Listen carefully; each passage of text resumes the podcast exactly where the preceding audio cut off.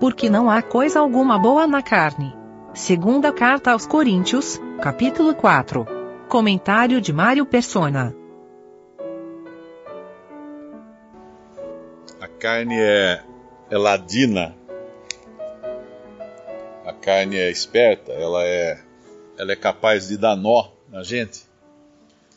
E quando o assunto é esse aqui, de não, no versículo 5, não pregamos a nós mesmos, e depois o do tesouro em vasos de barro, a carne pode adotar uh, três posições, né? Vamos, vamos dizer três posições. Uh, vamos dizer duas da carne. Uma seria a posição do homem espiritual. Duas posições a carne pode adotar. Uma é se achar grande coisa. Pensar mais de si mesmo do que, do que convém pensar. E aí então ela se exalta. A outra posição que a carne pode adotar é pensar tanto, tão pouco de si mesmo, que esse pensar pouco de si mesmo acaba virando em pensar muito de si mesmo.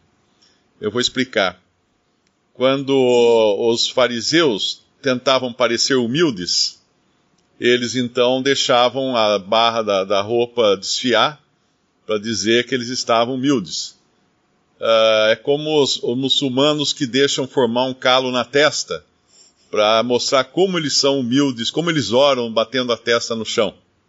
Era como os fariseus que oravam em praça pública em voz alta para todo, que todos vissem, ou davam esmolas também para que todos vissem ou alargavam seus filactérios. Filactérios eram aqueles, aquelas fitas de couro que Deus mandou escrever passagens da lei e enrolada no braço, tinha também uma caixinha na testa e tinha essa fita de couro no antebraço. E eles alargavam para mostrar como eles eram mais guardadores da lei. Então, sempre que o homem se preocupa com si mesmo, inclusive, não, não no sentido de querer parecer mais, mas no sentido de querer parecer menos, ele está preocupado, ele está ocupado com si mesmo, ele está se achando um vaso importante. Eu acho que foi Darby que escreveu que a humildade não é pensar pouco de si, humildade é não pensar em si. É simplesmente não se ocupar com si mesmo. Eu me lembro de um irmão que começou a fazer uns vídeos na internet. Ele agora não está mais em comunhão, ele abandonou a assembleia onde ele congregava. E eu entrei no canal dele, achei interessante, ele estava fazendo uns vídeos de estudos estudos do Novo Testamento, mas não tinha nenhum nome no canal. Então eu mandei uma mensagem pelo canal perguntando uh, qual o seu nome, por que, que você não põe um nome ou um meio de contato, não é? Para a gente saber quem está fazendo, quem está falando.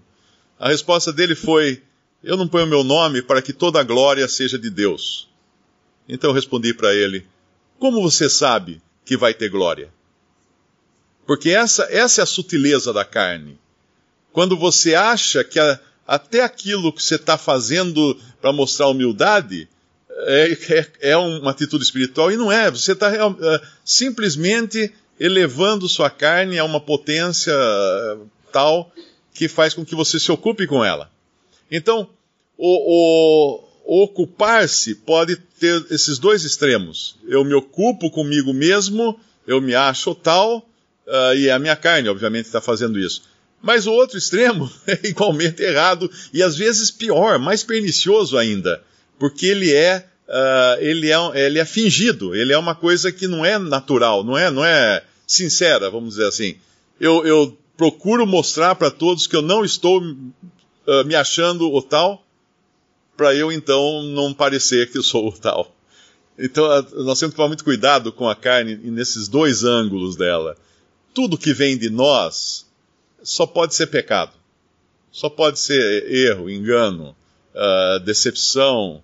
Mas quando nós estamos ocupados com Cristo, e, e aí nós, uh, se aqui, se isso inclui uh, o ministério cristão, eu acredito que a melhor, a melhor atitude é aquela que o Senhor fala do servo inútil.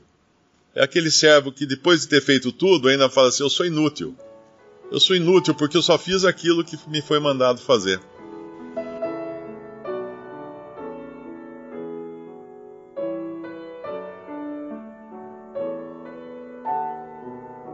Visite respondi.com.br. Visite também 3minutos.net.